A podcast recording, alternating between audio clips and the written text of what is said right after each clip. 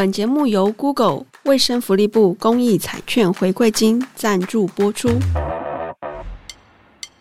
今天就是发废文，哎呦，碧绿找不到衣服穿啦！啊，可以跟网友单独出门吗？哦，最近滑手机一滑就滑到一两点呢。我知道这样好像不太 OK，但是我控制不了。我在 IG 上放嘟嘴翘臀的照片，又爱到谁呀？好烦哦！我觉得我的脸左右不对称，他竟然一张照片就晕船。气死我了！诶，我想跟他做朋友，但他是不是有交往对象啦？那天我们牵手了，这样就算在一起了吗？哦，大家为什么都对我的讯息已读不回？我不是已经在线动上方道歉文了，这样还不够吗？天哪，我居然出现在靠背板，怎么办？真的觉得社交好难哦。希望你可以听我说。面对青春期的孩子，我们到底该怎么办？欢迎收听《青春怎么办》。大家好，我是石英。Hello，我是于婷。哈，刚刚大家听到这些情境呢，是不是觉得很熟悉，因为这就是青少年，他们会在他的 IG 线动，在他的 Facebook 上面发出来的各种想法以及牢骚，哈，甚至是很多的烦恼。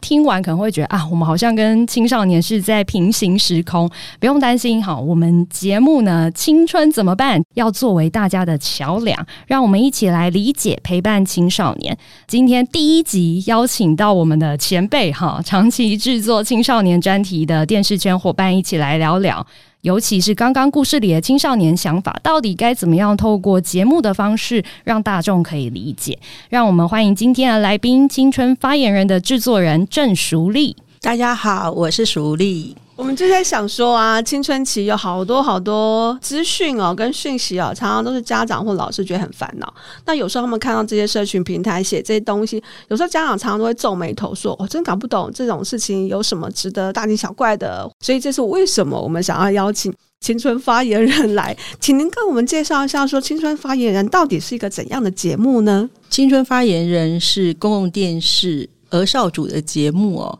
我们锁定的对象就是十三岁到十八岁的青少年。但我们发现，呃，除了十三岁到十八岁的青少年，大概国中、高中这个阶段，大学生看的比例很高，然后师长、家长看的比例很高。那我们就猜想，可能就是师长在跟家长想要了解青少年嘛。那锁定的可能就是青少年会关心的事情，时事议题会是青少年关心的，还有生活各方面、学业、学习等等。所以是希望是一个贴近青少年的节目。那它是一个网络原生的节目，所谓网络原生，就是节目会先在这些社群媒体上播出，以后才会在。电视上播出哦，原来如此，所以我们现在在可能在 YouTube 上面看到的是，或者在 Facebook 上面看，其实抢先版呢。没错没错，电视可能就是我们播完一整季以后，才会陆续在电视上播出。这样，我其实，在很多的学校里面呢，还蛮常看到学校老师会用青春发言的一些节目做成课程里面的素材的，所以我相信他一定是还蛮能够打动老师们的心的。我们其实还蛮害怕，就是我们在做预防的时候，我很怕青少年说。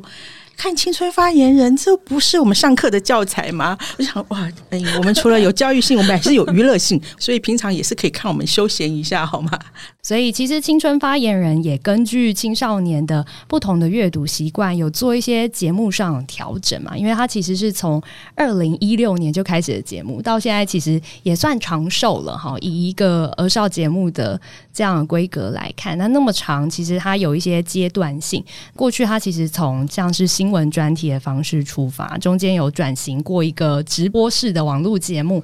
那到新一季，好像以街访为主哈，因为已经有看到在脸书啊，或是在 IG 上面有一些短影片的一些预告，试图把。青少年可能会跟朋友聊的一些小烦恼，把它放大，然后让青少年可以分享他为什么会有这样的烦恼，让观看的人哈，不管是父母、老师哈，知道孩子的想法之外，也让青少年可以知道说，哎，原来不是只有我在烦恼这件事情。新一季的从街访出发的这些影片，什么样子的缘由，想要特别以这个为主呢？其实说来蛮惭愧，我自己是一个没有生养小孩的 大人，所以我要怎么了解青少年呢？除了从我的侄子，我就是还蛮虚心的，就是去问青少年，你们到底在想什么，关心什么。然后其实从青少年的回应都蛮有趣，比方说那时候台海关系局势很紧张的时候，我就跟青少年说：“哎，那你们现在最关心的议题是什么？”他们会担心，第一个就是阿公会不会打来，阿公会不会打来，我要不要去当兵？男生会讲的。第二个就午餐吃什么？我就说同学，你落差也太大，前面讲的是国家大事、国防议题，那后，面讲的是午餐吃什么？他说午餐就是很实际啊，每天的午餐是我们一天很重要的期待。我就想，哎，这如果真的不去问，我们想要知道他们应该知道的事，但是其实他们有他们关心的事，可是中间的落差如果太大的话，我会担心我们会很自以为是的去做一些我觉得对他们有营养，可他根本吃不下去的东西，所以我们就是用大量的预防。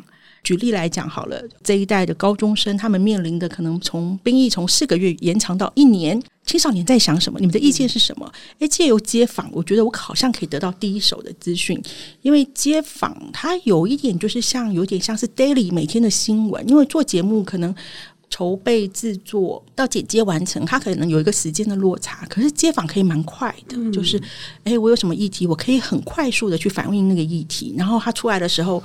还热乎乎的贴近他们的生活，所以我们其实是把街访当成是一个收集青少年想法。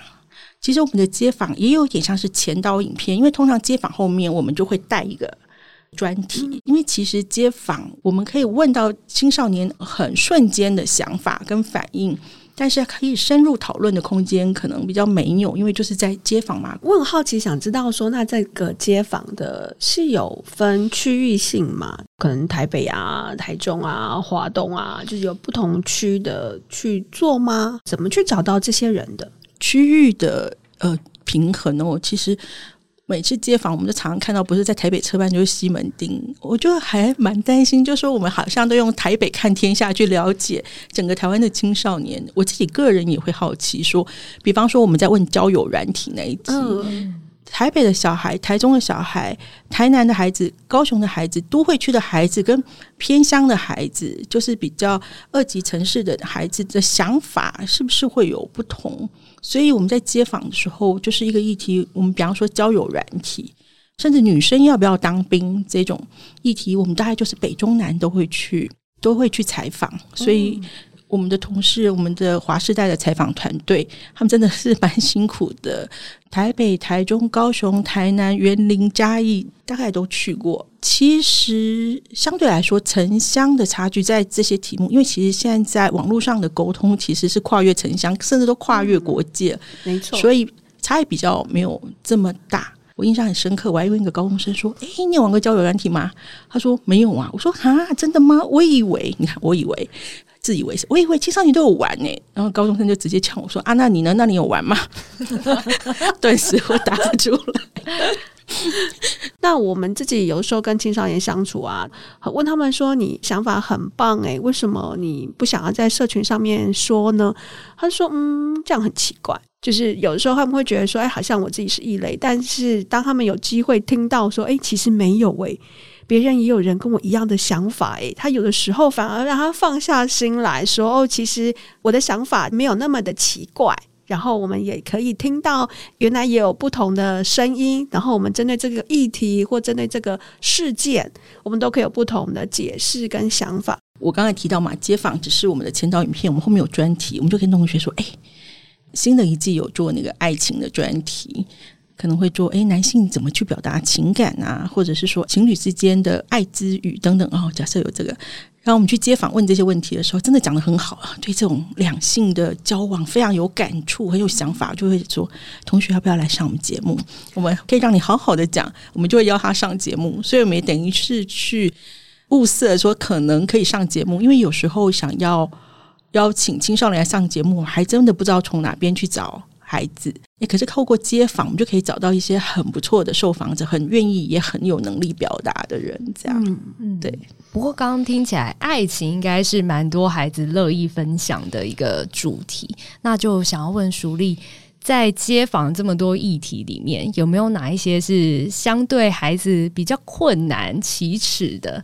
比较困难的是，因为我们在新的一季的里面有爱情的系列。我们的街访刚开始设定在滑试单，因为父母会很担心青少年手机都在滑什么，所以交友软体那些都没有问题哦，他们可以答得很好，只要有经验都很乐意分享。但是在比较困难的部分哦，就是我们在爱情专题里面有一题，女性对于性自主，就是说你自己什么时候你可以表达你的要或不要的那个专题，它的确是会比较有门槛。哦，我们那时候觉得比较困难的是。男生如何表达情感？你上一次掉眼泪是什么时候啊？你为什么时候哭？诶，你为什么难过的时候你，你想哭的时候，你不敢让别人看到？我们会以为青少年的男生比较难表达这部分，他们反而讲得很好。然后那一集我在看后置包装剪接的时候，他是用最少效果，因为他觉得哇，那个真的就是真情流露，好感人哦。男生青少年的。男孩子们他们在讲自己为什么没有办法哭，为什么没有办法表达，其实讲得蛮动人的。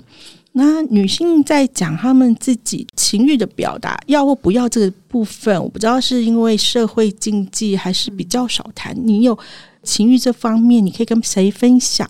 如果你真的有情人，你怎么跟对方去表达你想要或不想要？你有没有能力去说你不要，或是你想要？这个在街头访对青少女来说就是比较有挑战性，就会比较尴尬一点。对这种题目，就是有时候我们也会去想，它是相对比较私密性的，所以它可能适合在呃摄影棚里面来聊。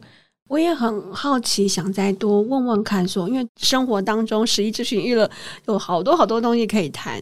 那我看到青春发言人，其实在很多的专题上面做的那个主题呀、啊，其实还蛮挑战的，像是问爸爸妈妈你的爱情经验，嗯、然后谈到 A 片等等的，其实有很多的话题，其实是还蛮挑战的。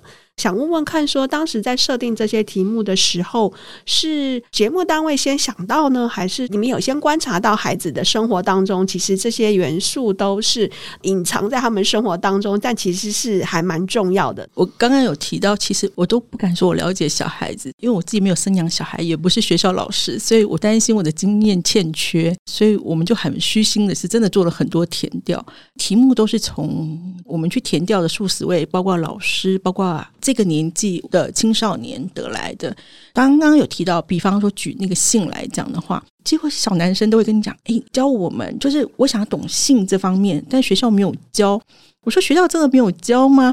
以前我们不是健康教育课程几章？对对对，会有教啊。”然后他说：“真的没有。”我还真的很认真的，真的没有吗？我还去求证老师，因为有几个男生都跟我讲说，高一高二是没有教。我还先打电话去高中，高中说讲生理结构，这是国中教的。然后因为他们是有高中部跟国中部，我还打电话去国中说，哎，他说是健体课老师，说哎老师，关于呃两性这个性教育在哪边教？他说哦，我们国中讲的是结构，就是生理构造啦。对对对，所以有跟性教育性的部分应该是高中。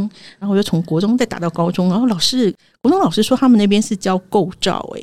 那我们这边会讲性教育的部分嘛？哈，男生跟女生嘛，这个部分，他说我们这边讲的是那个生命教育。我说老师，那就是怎么那么快就到生命教育了？好像一下就跳到临终关，对，临终关还这中间应该有一个对，要有生命，就是有一块被跳过了。那就是想说，哇，原来老师不好教，就是也是说的少，好像跟我那个年代好像也没有进展非常多，所以我就觉得好像应该要来谈。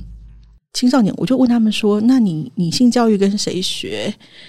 他说：“性教育跟同学，同学为什么可以教你性教育？他经验很多吗？”他说：“但我们就是交换 A 片的下载点这样子，求上车那一种，好吧？那就用 A 片学嘛。那我就去问女生，女生就说：其实我们不太讨论那个，偶尔会谈，但是因为那个。”那些 A 片都不是给女生看的，所以我们很不喜欢。我们也很害怕男生从 A 片里面来学怎么跟我们互动相处。那我想说，好吧，那我们就来找 A 片导演来谈。其实想到要找导演来跟青少年对谈的时候，其实我当时跟制作人，我那时候是企划，其实我们还蛮战战兢兢的。我们要怎么样找到这些愿意上节目来谈的？而且这些青少年上节目谈是要家长同意的。我要怎么去说服这些家长愿意来让他的孩子上节目来谈？所以我们也是一个一个打电话问，哎，有没有可能什么什么？我发觉男生要来谈的时候，相对是比较自由的，因为我们还是写了一封 A 四，大概一千字的说说我们为什么要做这个节目，想要真健康来面对这些问题，这样哈。那男生那边主力比较少，女生这边困难比较大，哎，女生那边就会。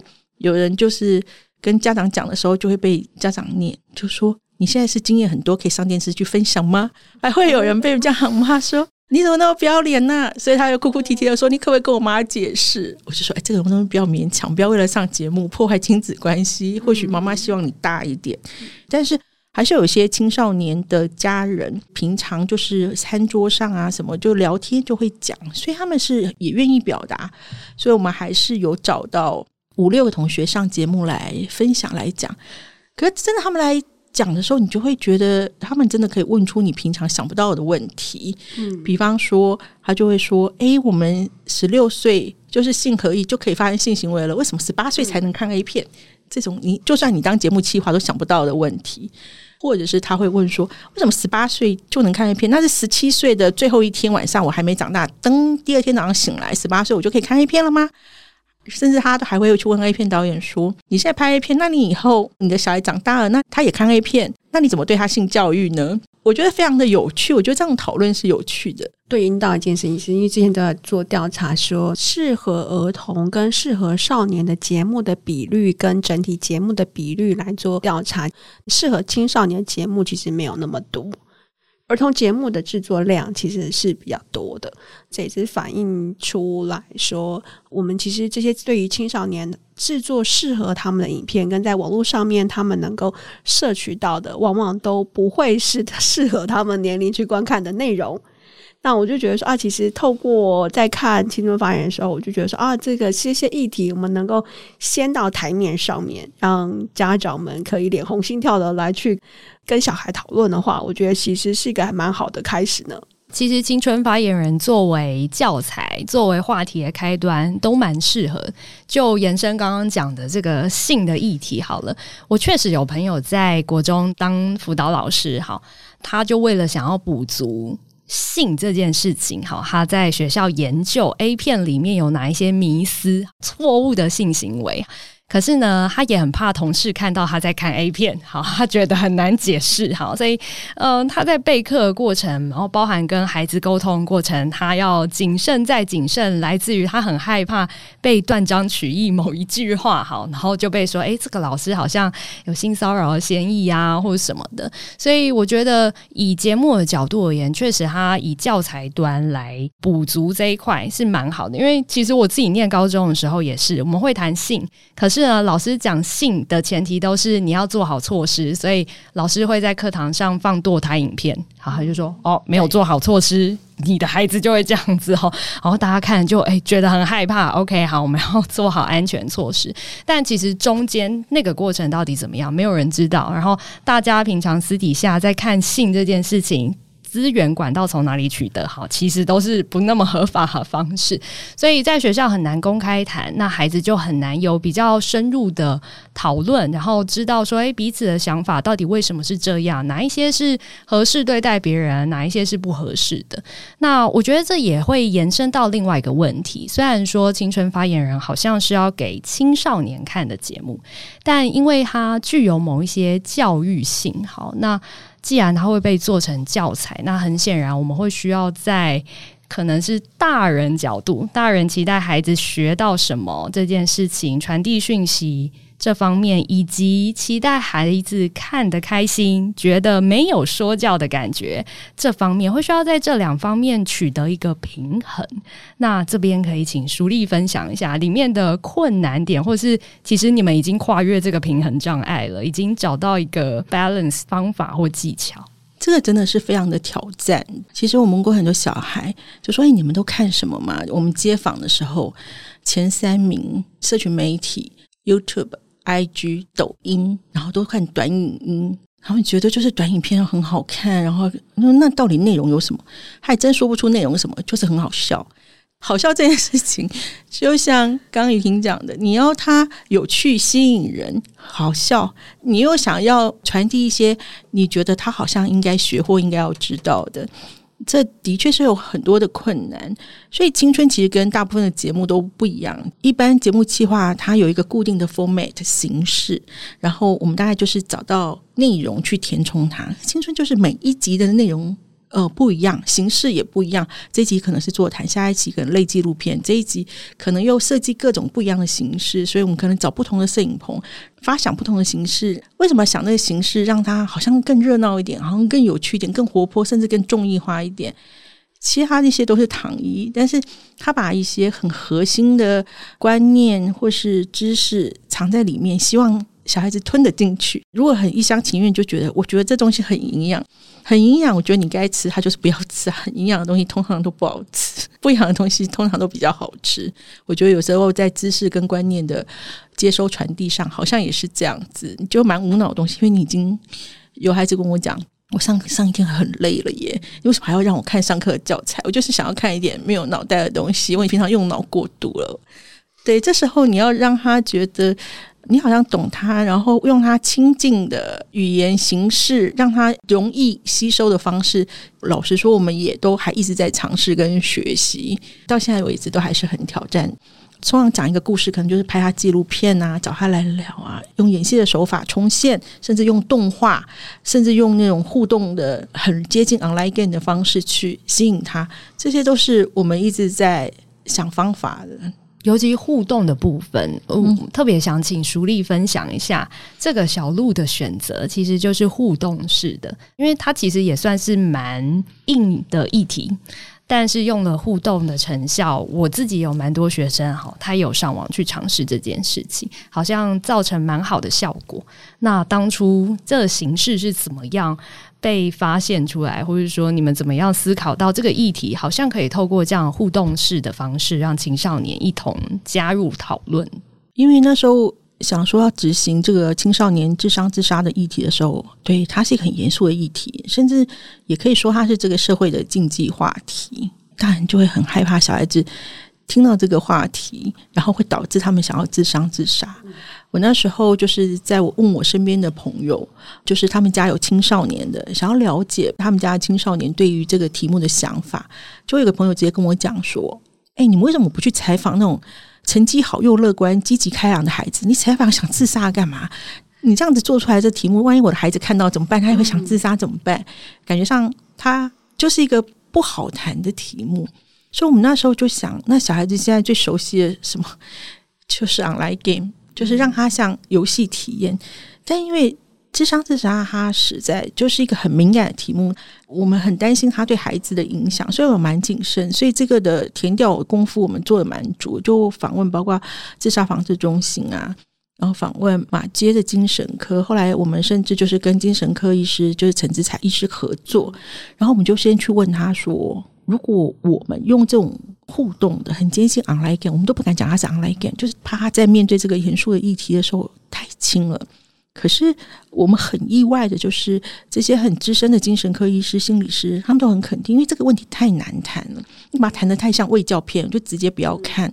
所以我包装成一个 online game 的形式，可是我就是把自杀冥思警讯我都埋在里面，不管你大人来体验，或者是小孩来体验，你都可以从中间学到说，哦，原来这边是自杀警讯，这边是迷思。比方说，诶，他的状况如果突然好了，诶，你觉得他变得积极开朗？他好像已经度过了很低潮或忧郁的时候，其实这时候你要小心，因为他好了，其实这反而是他在已经下定决心，他已经要去执行自杀这件事。他突然变好的时候，你可千万不要掉以轻心，这是常见的迷思，或者是有人他想要自杀的时候，你跟他讲说啊，你要想想你的父母啊，你怎么那么不孝啊？用你自己的价值观去说服别人劝阻自杀，这也是。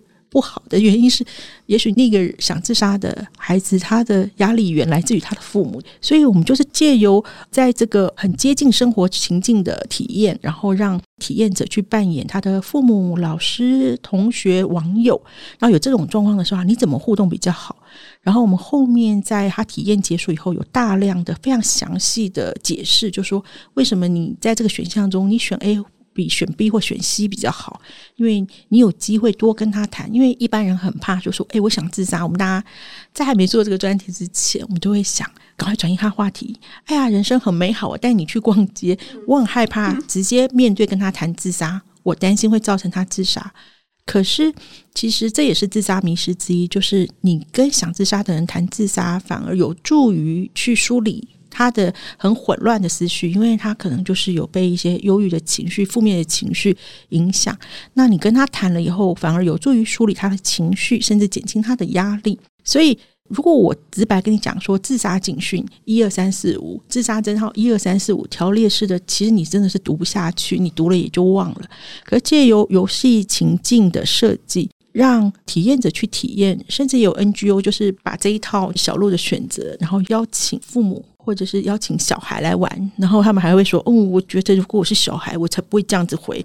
如果他是我同学，他有忧郁。”他说他也要把他心爱的吉他送给我，我一定会问他说，你怎么了，我才不会像那傻傻的还说哦，谢谢你之类。就是他们还会订正我们的选项，我觉得他蛮有趣的，就是他可以促成讨论啦。我觉得选择自伤或自杀的议题，其实真的很勇敢。是我们自己在看国外的资料的时候，其实我们看到不管是欧美国家，或者是我们邻近的香港，或者是日本，其实他们还蛮正视青少年自杀议题的，所以他们其实做了很多的。工作或者是很多的呃服务或者 NGO 其实都有着。那在台湾的确，我们自己比较会看到说比较少谈，可能就某些特定的热线啊，或者是组织有在做，但是其实也很少被大量的被提到。似乎我们只要提到了，就会鼓励孩子要去尝试自伤自杀的。但其实我们更知道说，自伤或自杀议题其实全球议题，所以我们在所有的社群平台，他们的社群守则其实都会规定说，如果你有抛出自杀或自伤意念的。影像啊，你都会被提出警讯，因为这是希望让大家在使用的时候，第一个是也采预防嘛，就是如果你有 PO 了影像，可能会影响别人，或者是说可以有一些及时协助的管道，可能可以出现。那我觉得透过青春发言人这个小路的选择这个专题，其实一部分让我们更能够用不同的角度，我们可以好好的。去探索青少年，尤其在进到青春期的孩子来讲，很重要的一个议题。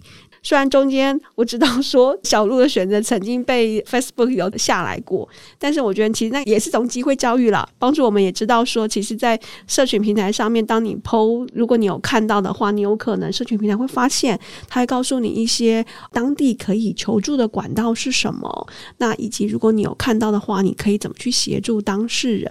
我自己有玩完整个小路的选择。过程当中，我其实是沉重的，我就会想到说，哦，我看到的人事物，其实都在小鹿的选择里面有一一的浮现。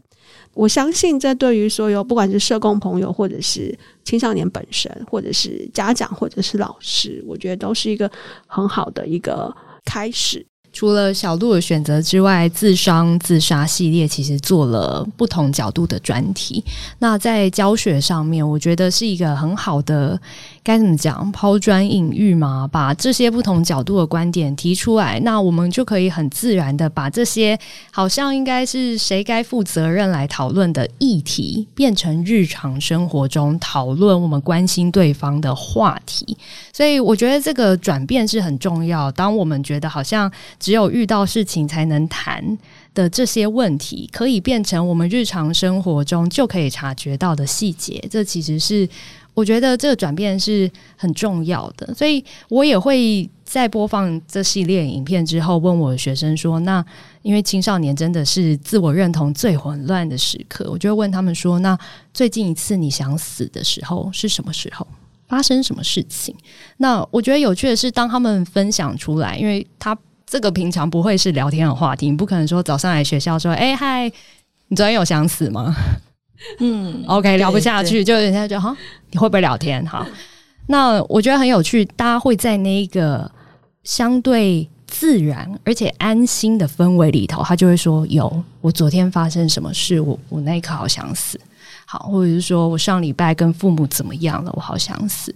那他丢出来，大家不是急着给他回应，而是引起很多共鸣。其他孩子就会说：“哎，有，我有一次跟爸妈怎么样的时候，我有这样感觉。”那我觉得进一步去梳理他们的情绪，它就有助于厘清那个想死的情绪可以如何转变为动力也好，如何怎么样抒发也好，我觉得它变成是一个很好的契机。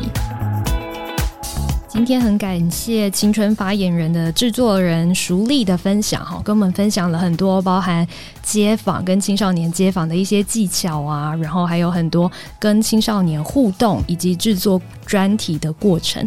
那下一集呢，我们也会继续跟大家聊聊，以及邀请熟丽跟大家分享一下，在青少年节目的制作上面会有什么样的困难，以及新一季的青春发言人有什么样子的节目内容。